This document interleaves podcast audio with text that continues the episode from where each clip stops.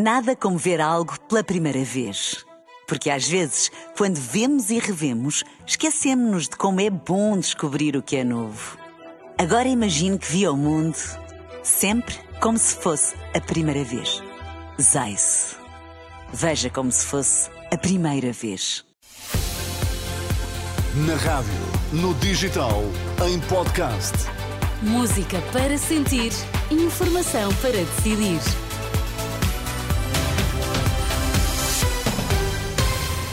Tempo de notícias na Renascença. O que há a destacar esta hora, Anabela? Luís Montenegro hum, diz que, com o que sabe sobre as investigações na Madeira, mantém confiança no líder do PSD.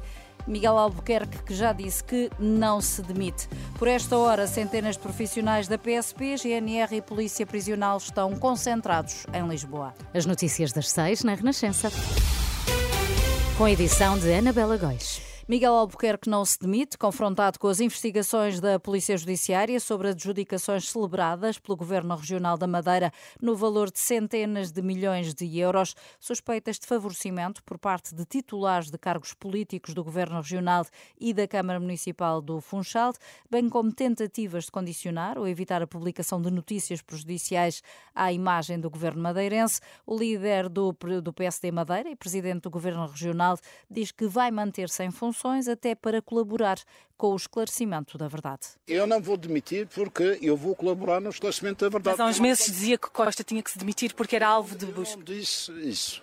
O que eu digo é, de uma forma muito clara, isto. Eu tenho o direito, como qualquer cidadão, não ser suspeito eternamente. Ou seja, o pior uh, estatuto que podemos ter na vida política e na vida pública, ou qualquer cidadão, é ser suspeito. A Constituição do Arguido é um estatuto que é conferido pela lei, e é bom sabermos o que é que estamos a falar, para as pessoas se poderem defender e, sobretudo, apresentarem os contra-argumentos. Foi constituído arguido ou não? Se foi constituído o arguido, é um estatuto que é-me conferido para me defender. Mas foi ou não? Pois vamos acabar o inquérito, ainda está, está sendo processado. Miguel Albuquerque, que ainda não tinha sido constituído arguído e declarava-se de consciência tranquila, já sobre a detenção do presidente da Câmara, Pedro Calado, Miguel Albuquerque desvalorizava. Luís Montenegro, líder do PSD, foi muito cauteloso sobre este caso, diz apenas que, com o que sabe, mantém confiança em Miguel Albuquerque.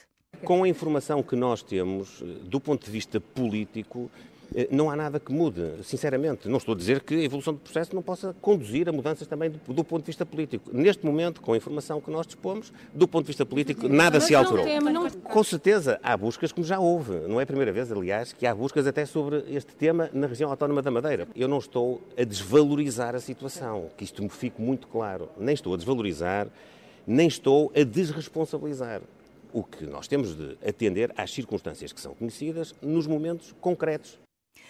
A posição do líder do PSD, o PAN, que tem um acordo de incidência parlamentar com o PSD Madeira, diz que para já não retira a confiança política ao presidente do governo regional. Já o líder do Partido Socialista da Madeira mostra-se muito preocupado pelas buscas em curso e diz que as suspeitas um, eh, exigem um cabal esclarecimento da verdade. Quanto ao líder do Chega, pede a admissão de Miguel Albuquerque e Rui Rocha, hum, da Iniciativa Liberal, pede explicações ao líder do PSD, Luís Montenegro. E por esta hora, centenas de profissionais da PSP, GNR e Polícia Prisional já se fazem ouvir em Lisboa, Anabela. Sim, exigem o pagamento de um suplemento de risco idêntico ao da Polícia Judiciária e melhores condições de trabalho, numa ação convocada por uma plataforma que junta 11 sindicatos da PSP, as associações da GNR e dos guardas prisionais. Os manifestantes concentram-se no Largo do Carmo, hum, onde está nesta altura a repórter Filipa Ribeiro. Boa tarde, Filipa. O desfile para a Assembleia da República já começou? Boa tarde, Anabela. Não, ainda está longe de começar, uma vez que se prevê um atraso e que provavelmente a saída acontecerá só às 7 da tarde. Isto porque são milhares os agentes da PSP e militares da GNR que continuam a chegar ao Largo do Carmo, que está já completamente cheio. Vêm com a principal reivindicação no bolso, é o que já há muitas semanas vêm a exigir. Os polícias pedem um tratamento igual e o pagamento do suplemento de missão, à semelhança do que foi atribuído à Polícia Judiciária. A maioria destes polícias remete-se ao silêncio, não quer falar à comunicação social e se falar fazem-no de forma anónima. É o caso de um militar da GNR que veio de Trás-os-Montes à Renascença sublinhou que não faz sentido que GNR e PSP não tenham nenhum suplemento, uma vez que são os que mais andam na rua. É assim, consigo entender essa parte, porque são licenciados e acho muito bem que mas isso já existia, a diferença de ordenado. Uh, mas em questão de risco, não, não compreendo. Pelo contrário, uh, se calhar, provavelmente, uh, quer a PSP, quer a GNR, acho que tem mais risco que provavelmente a Polícia Judiciária. Porque andam todos os dias na rua, principalmente fardados, e eles não.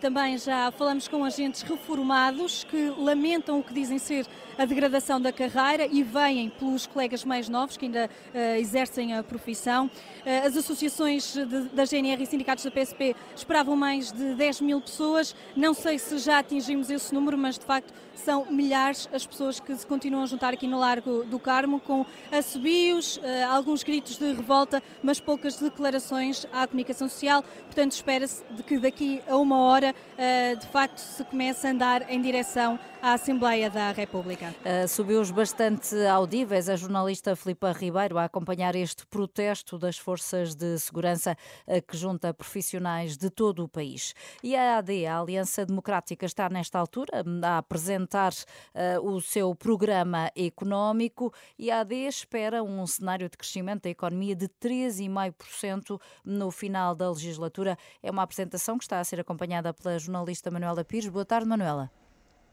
Boa tarde. E Luís Montenegro traçou logo aqui a diferença eh, para o Partido Socialista. O PS diz tem uma política económica que assenta no Estado, AD na livre iniciativa dos privados. Para aumentar o rendimento das famílias, já se sabe que a AD promete redução de impostos, IRS, com especial atenção para a classe média, mas também uma uh, redução do IRC. Luís Montenegro traçou aqui uma outra meta para o salário mínimo nacional. Não avança com um número concreto, diz apenas que daqui a quatro anos o salário mínimo deve rondar os mil euros. Já no salário médio há um número certo, 1.750 euros.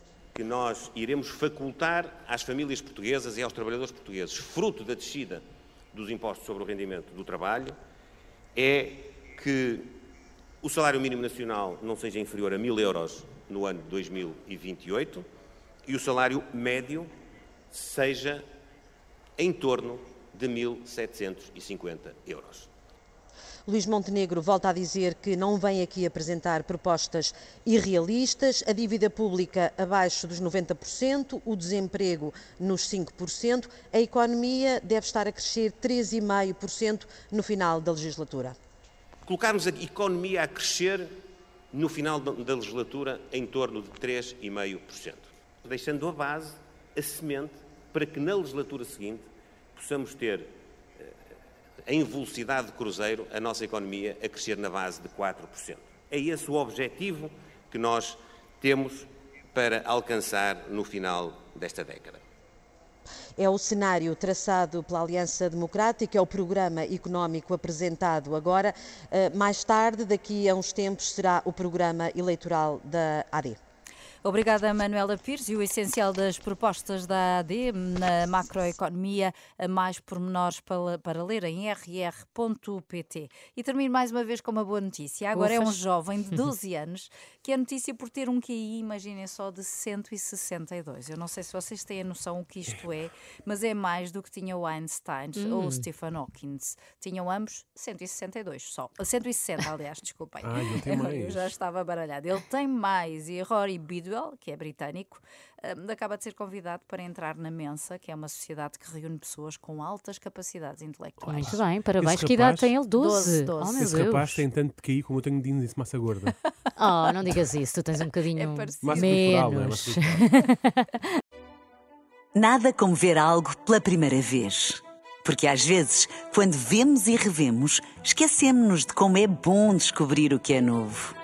Agora imagine que viu o mundo sempre como se fosse a primeira vez. Zais. Veja como se fosse a primeira vez.